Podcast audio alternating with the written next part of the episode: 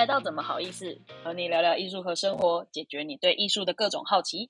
那我们很高兴可以在这里和你相遇。我们是主持人 Alison 还有 Asher，由我们 AA 二人组来为各位讨论跟艺术有关的疑问。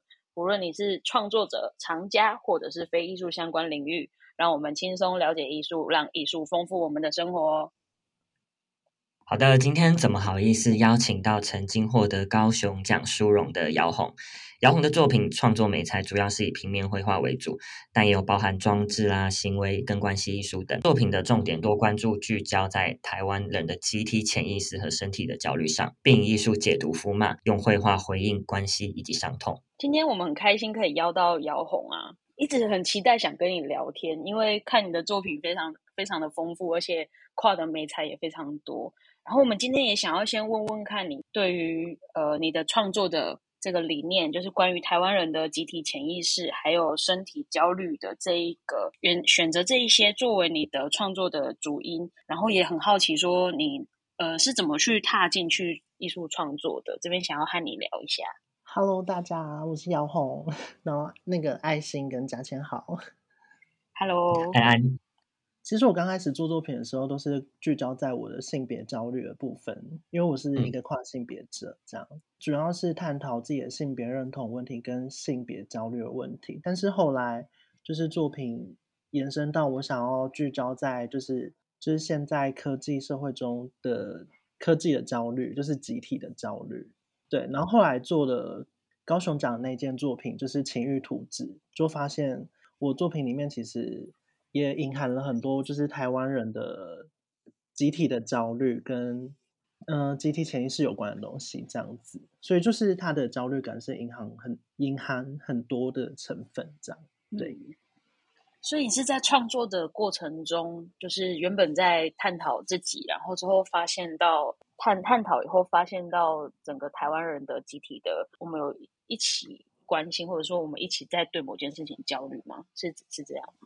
嗯，对，因为现在，因为现在我们因为就是科技的介入啊，就包含就是智慧手机啊，然后网网际网络那些，我们会感到就是觉得会有一些日常的科技焦虑吧，对不对？嗯，就是我想要聚焦在我们当代人的焦虑感之中，那我想要画出那种焦虑感。作品可能因为我自己是台湾人的关系，然后作品就是透露出台湾现在的。可能是因为政治啊，或是身份上面的一种身体上的焦虑，然后这个身体上的焦虑在可能也会隐含着我自己的性别的焦虑，这样子，嗯。就是请问请教一下姚红，就是说在你的作品当中，我常常看到那种很鲜艳的用色，很鲜艳的颜色，然后就是那种很复杂的图腾。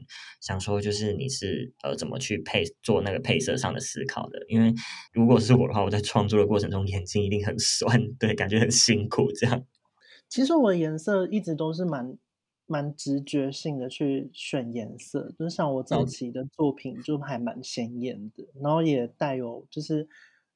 蛮有我自己的感觉，但是在后期，就是到近期高雄奖的作品，就是我我对颜颜色选用就会比较严格一点，因为我想要让那个颜色激发出一种艺术的感受。这样，我觉得有诶，嗯，因为像我看你作品的时候，我就你你要传达出那个焦虑感，是我们是看的人是可以感觉得到的，就是一直重复不变，或者是说那个颜色之间的。有一种冲突的感觉，就是那个好像在在你的眼睛前面打架的颜色的那种感觉，就就会感觉到你好像在为某件事情感觉到很对。就是我我还没有看你的作品里面的时候，我就可以感觉到你你有很强烈想要传达的感的一些焦虑感，对，觉得很酷。后期会选用颜色是，我会选用比较台湾民俗的颜色，嗯嗯，跟一些有有有。嗯，就是传统在庙宇上会看到的颜色，跟一些很突兀，然后会就是在 iPad 上看到颜色，就是比较电脑的分色的颜色，就是让两种冲突的颜色，然后混搭在一起，这样是我近期作品比较常用的一个选颜色的方式，这样子。嗯嗯，然后刚刚好是传统和科技的打架。对对对。哎，其实刚刚爱心讲到就是。是看到那个，就是会有晕眩感还是什么？刚是有提到晕眩感还是什么吗？焦焦虑感、晕眩感也有，因为其实看久以后会会有，所以我就觉得你的作品这一点很厉害，就是你你把你想要说的话，它其实很明显的在作品上面可以体现出来，所以我觉得我就很喜欢你的作品。就尽管我不能看太久了，对，嗯，因为那个是我其实我是。刻意制造出一种很像 OPPO 的一种视觉幻听的效果，就是我称它为视觉幻听。就是你在看我的绘画的时候，你会感觉到你的眼睛是感到晕眩，但是你的头脑跟身体也会感到非常晕眩，就有一种身体感受到幻听的那种感觉。如果看现场作品，应该是会有这种感受。嗯。对，其实我现在就在看，就是你的作品，然后就是情欲图纸的部分，我真的觉得会晕呢，真的会晕。然后其实 其实它有有时候会给我一种就是比较呃可怕的感觉，因为它上面好多的器官，如果我没有就是解读错误的话，就感觉很多器官拼凑在一起，然后就是好像来自很多动物，然后感觉就是很很强烈，给我一种很强烈的感受，然后也是很晕，对。嗯，因为我的那个作品其实有很多解读方式，但是其实每个人看的感受都会不太一样。对，但我觉得我在观看我的绘画的时候，是会有蛮多冲突的感觉，就有时候会觉得很可爱，或是很恶心，或是你也会感觉到就是很像台湾早期的某种可能是玩具还是什么，就是它其实会有很多种心理的状态在里面。特别是近期的作品，好像都有这一种呈现，就是。图腾啊，然后就是比较传统，但是又给人家我我自己觉得，就像你刚刚说是可爱或恶心，我自己觉得是有一种就是诡异感，就不知道怎么讲，是很优秀的作品，就是给我很强烈的连接，这样对，就是有点科技又原始的那种图腾的感觉，嗯嗯，对。那我再问你，在这些美彩，因为其实你用了很多。平面啊，像装置、还有行为、还有关系艺术去做创作，就是你你想讲的都是同样一件事，对不对？那你怎么去呃去去想说要用哪一种媒材去传传递你的想法？嗯，应该是说我的创作其实大部分都是聚焦在探讨绘画的可能性这件事情。就可能我做装我做装置或是做现成物的时候，我都还是以。一种比较绘画思考的方式去做作品，对，所以还是比较围绕在绘画的部分这样。嗯嗯，你说的绘画性，它是指怎样子的？什么叫做绘画性？它才会像是，例如说你的构图，或者是说你的哪一哪一块，可以让我们就是可以跟绘画性这件事情哦的美材的选择都是以。就是围围绕在绘画的方式，哎，对对对。那我想要问的是，说绘画的方式指的是怎么把它？因为我我比较难去联想，说你怎么把绘画的方式用到这个就是不同的媒媒介上面？这个是指什么？怎么去去转转变的？大致上来说，我的作品都是关注在怎么开启绘画的可能。但如果你想要就是怎么了解到就是里面的绘画性的话，就是。我每一件作品探讨的绘画性都不太一样，像情欲图纸就是在探讨一种，呃，因为我是用那种我是用印刷输出然后的绘画，然后像壁纸一样，嗯嗯，对，就是它不是手绘的，就是它，嗯，我是手绘然后再印刷成壁纸，所以它会有手绘的感觉，但它是一个印刷物。就它介于一个现成物跟绘画之间，所以我觉得这个这里面就是有一个很有趣的关系，就是绘画跟怎么去绘画这件事情，然后怎么去做作品，就是让我觉得这这件事情很有趣。然后这里面的一些提问会开启一些绘画的可能，这样。这个的话可以理解，因为跟绘画比较接近的。但如果说像是约会计划，或者是说其他的行为的。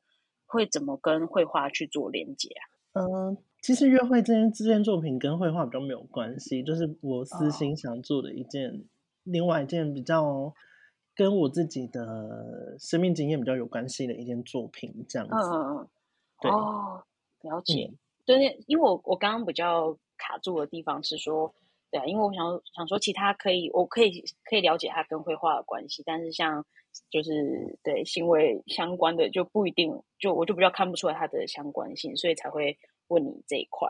对啊，因为我对你作品有很多的好奇，所以所以我就很想要多问一点。对啊，嗯，但是。嗯，约会这件作品蛮有趣。哎，我可以解释一下这件作品吗？可以啊，你当然你想讲什么就讲什么，你想骂脏话也没关系。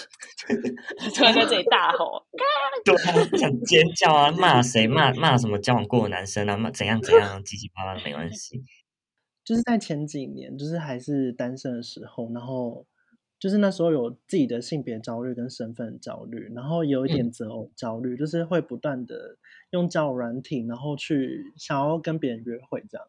就那那一段时间，就是不断的在约会，然后刚好碰上就是艺术自由日的时候，那我就想说，哎，那为什么不做就是一件跟观众约会的作品这样，然后用关系艺术的方式去做自己的创作这样子。过约会的过程好玩吗？有没有之后有认真的搭上线约会的？还是那这个就整个就是一个行为艺术？嗯。我要先讲，就是这件约会作品，它其实就是我是引用了，就是一个作家李维京的那个作品，就是老老派约会之必要。然后我想要演绎一个，就是他那里面写的那种，就是当当代社会对于约会的一种惆怅感，就是现在的社会好像没有办法像比较早期的年代有那种对约会比较重视的感觉，因为现在的社会的。就是大家因为交流比较速食，对，对，可能约炮比较多，大于约会。对，就 是我们对于约会这件事情，好像就是比较，嗯，怎么讲呢？就是比较比较没有像以前那个年代那么重视，然后会有一种惆怅感。就是在那个李维京的散文里面就写了类似这样子的感受。然后我就是想用自己的。就是我想要去演绎一段这样子的惆怅感，所以我在就是这件作品去演出，然后跟观众进行互动，然后让观众感受到，哎，其实约会它其实有更多的可能和想象这样子。对，然后你你们刚刚问说，就是约会有什么有趣的经验？我觉得那那那几天就是还蛮有趣，因为很多人跟我约会，好想听哦，赶快告诉我。但是我觉得。我印最印象深刻是有一 个大概三四十岁的一个男生吧，就是一个一个哥哥，然后帅大叔。哎，我不我我不能叫他大叔，我很快。对我来说，对我来说有点像大叔，但是他就是他来跟我约会的时候，他是保持着一种好玩的状态，就是他他其实也跟我一样，就是不断的在约会。就他说，他现实生活中也是不断的在找人约会，可是都一直没有找到一个他理想的对象，这样。哦，就是他的状态跟我有点像，然后我们两个就在那边，就是我们边约会边谈论这件事情，然后他还有买东西来给我吃。哦，但是我们我们后来其实没有发展，因为他也是喜欢男生的，所以就是一个蛮有趣的一个经验。听听起来很酷诶，所以说。呃，跟你约会的那那几段时间，就是男的女的都有嘛，然后就是各种形象都有，就你没有特别挑选。嗯，我没有，就是大家都可以来跟我体会约会的感觉，也有很多女生跟我约会，其实女生居多。嗯，其实有很多很有趣的，那个约会的时候有很多有趣的事情。对，如果你们还想听的话，当然要听啊！不是我当然要听啊！我才不要讨论艺术，听这个，你当然要讲啊！对。哎，还有另外一个，也是他，也是有点，就是比我大了十几岁的一个，呃，我不知道怎么称呼他，但他就是来跟我出轨这样。哦，就是他。他就是一个已经算是一个比较像是上班族的穿着，然后他就跟我说，他其实想，他其实自己的性别认同是女性这样子。嗯，然后他说，他就询问我说，要怎么样去执行，就是自己性别认同这块，然后问我怎么走出来这样子。然后就是我们在约会过程就在讨论这件事情，那我觉得蛮有趣的，因为他年纪大我蛮多的。嗯，对。然后就跟他分享一些我的经验，这样子。我觉得他一定觉得你很勇敢，然后又对，嗯是一个很有魅力的感觉。也嗯、应该说我相较他，嗯相较他是比较幸运，因为比较年代比较晚，可能他在早对期受到比较比较压抑的那个生活吧。嗯，对嗯嗯，对，也不能说比较勇敢，对，我觉得也是但确实我嗯，但确实我也算是勇敢地走出来，而且有很多人跟我约会。而且我觉得很很很酷诶，就是那个时候那个报名的情况是怎么样的、啊？就是我就要进行一个约会的行为艺术，这样，然后就是很多人来报名吗？还是是以其他的方式来去宣传这个？因为我很好奇它整个的走向，就是整个执行的方式。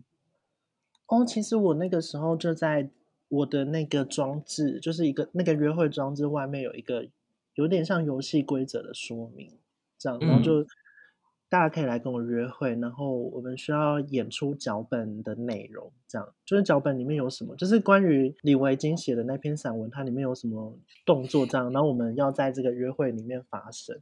然后那个时候就很多人会看了这个介绍，然后就来跟我约会。其实那时候就是我可能在跟一个人约会的时候，其实很多人都会在那边围观，就很像是一个演出这样子。然后也有人是用排队的方式跟我约会。排队 听起来好厉害 好憨哦，排队我也要排。对对对因为那一阵子真的是那几天真的是蛮多人排队，可能就是一个艺术家的，他们就是想要体验这个作品吧，这样子。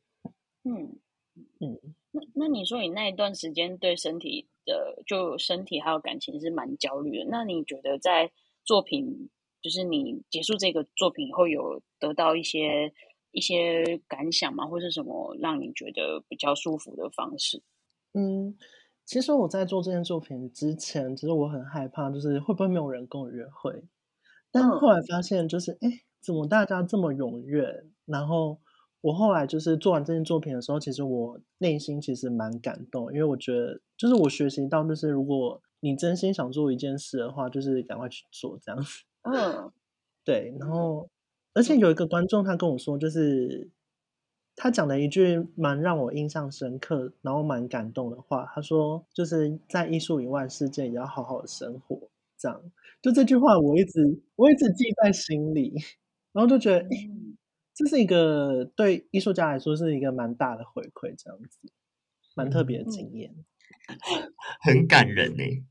嗯，很感人。我现在还记得，对，就有一种他除了支持你的，就成为你的创作一部分，支持着你以外，他也有鼓励你在作品以外的世界好好过下去。嗯，嗯。那那想问你啊，就是你怎么呃踏入艺术创作的？就是很好奇你是怎么进入这一个世界的？嗯，其实我在大三的时候，就是有经营一个粉丝团，插画粉丝团。然后那时候就是第一次感受到我对创创作的爱，这样。然后那时候就创作了一一件，就是我比较纯艺术的作品，对，第一件在那个时候产生。然后，嗯，就是因为这件作品的关系，让我就是想要更去做纯艺术方面的东西，所以之后就是有继续走向艺术这块。嗯，嗯，对。所以你在那一件作品的时候，你你觉得你体验到的是什么？就是让你可以支撑着你一直做创作的那个原因是什么？就是嗯，我那一件作品叫做《落红计划》，也是跟我自己的性别跟身份焦虑有关系的作品。但是我那时候的用的作品的形式是一个插图跟诗，然后去讲述自己的就是那时候的生活处境这样子。然后，其实我在做完创作的时候，我都会感受到内心有一种释放的感觉。就我觉得那个那个感受是蛮支撑我去做创作蛮大的一个推动的力量。这样，嗯嗯，就是感觉创作是一个抒呃抒发自己的管道，对你来说是这样吗？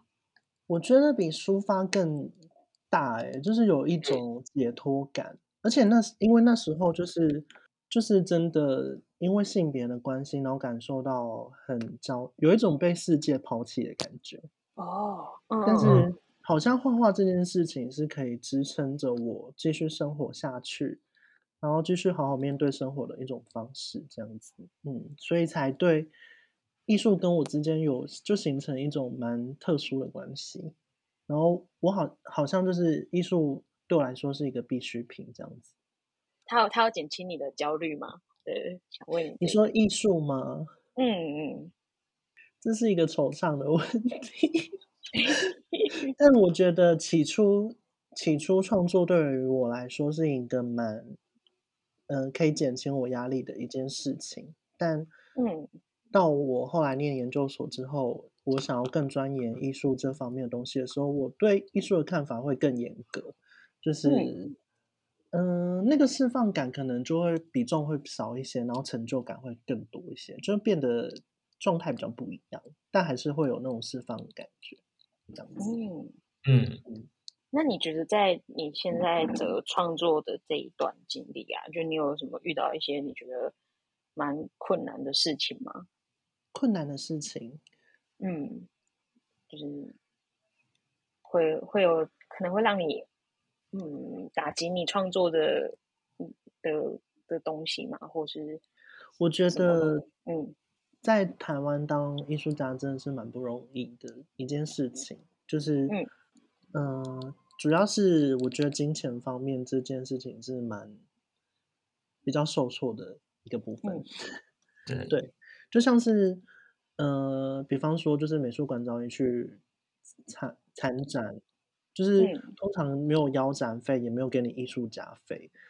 你在这个时候，如果你做了一些太实验性的东西的话，你可能就是没有没有办法靠创作过活，你必须要去有额外工作才能补贴你艺术的创作费用。那我觉得，嗯。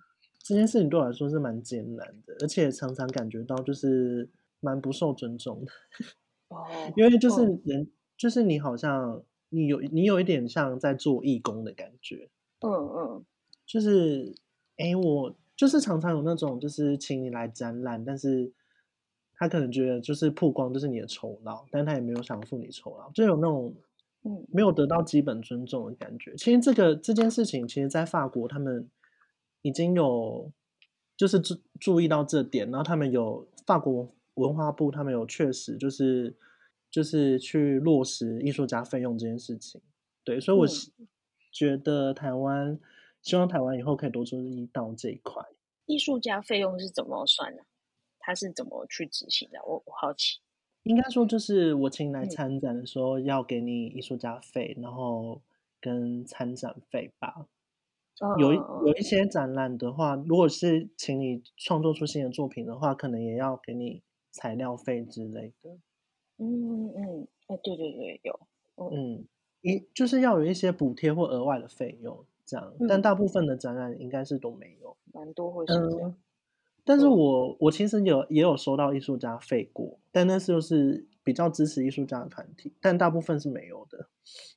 对，因为其实这件事情就是，我觉得这件事情真的很重要，就是会让艺术家决定要不要继续做创作做下去。因为我很多嗯身边的朋友，他们可能他们都很有才华，可能可是他们做的创作可能太实验性了，他们没有办法维持自己的生活的基本开销，他们可能就生活比较困难。这样，我觉得这会导致，就是做实验做实验性的东西的人会很辛苦，然后可能、嗯，对啊，就是会做不下去。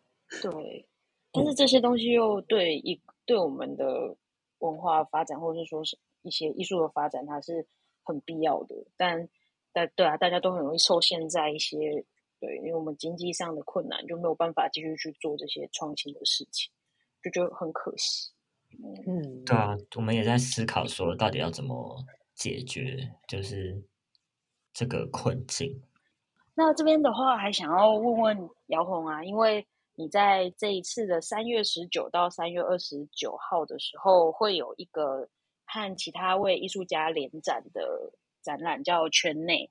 然后想要问你，这次会有什么作品在里面展出吗？哎，这是这个展览就是蛮特别，它它是一个在讨论台湾酷儿文化的一个展览，然后有四位艺术家参展，这样子，就是四位都是在探讨性别议题的艺术家，然后我是其中一位这样，然后我会展出就是我的作品《情欲图纸》，就是 再展出一次。我这回答是不好。还蛮好笑，很好笑，还蛮好笑的。真 的，我哎，我会展出，我会展出，就是我的作品《情欲图志》，算是代表作。就是你在观看绘画的时候，会觉得进入到一个身体空间，然后你会感受到身体的焦虑，然后，哎，这些这些感受可能要观众去现场看才会感受得到。好的，那这次就很高兴，我们可以邀请到姚红来跟我们聊天。如果想看姚红的实体作品的话，在三月十九号到三月二十九号的圈内展览中，你就可以看到他本人跟作品哦。展览的详情的话，请想看我们的资讯栏，会有就是更详尽的介绍。那今天就聊到这里啦，谢谢收听到现在的你。有任何对于关于艺术的问题的话，也欢迎到 Mutis 的粉丝专业与我们联系，或许下一集我们就会来讨论你的疑问哦。那今天就感谢姚红来就是跟我们聊天啦，谢谢姚红，谢谢。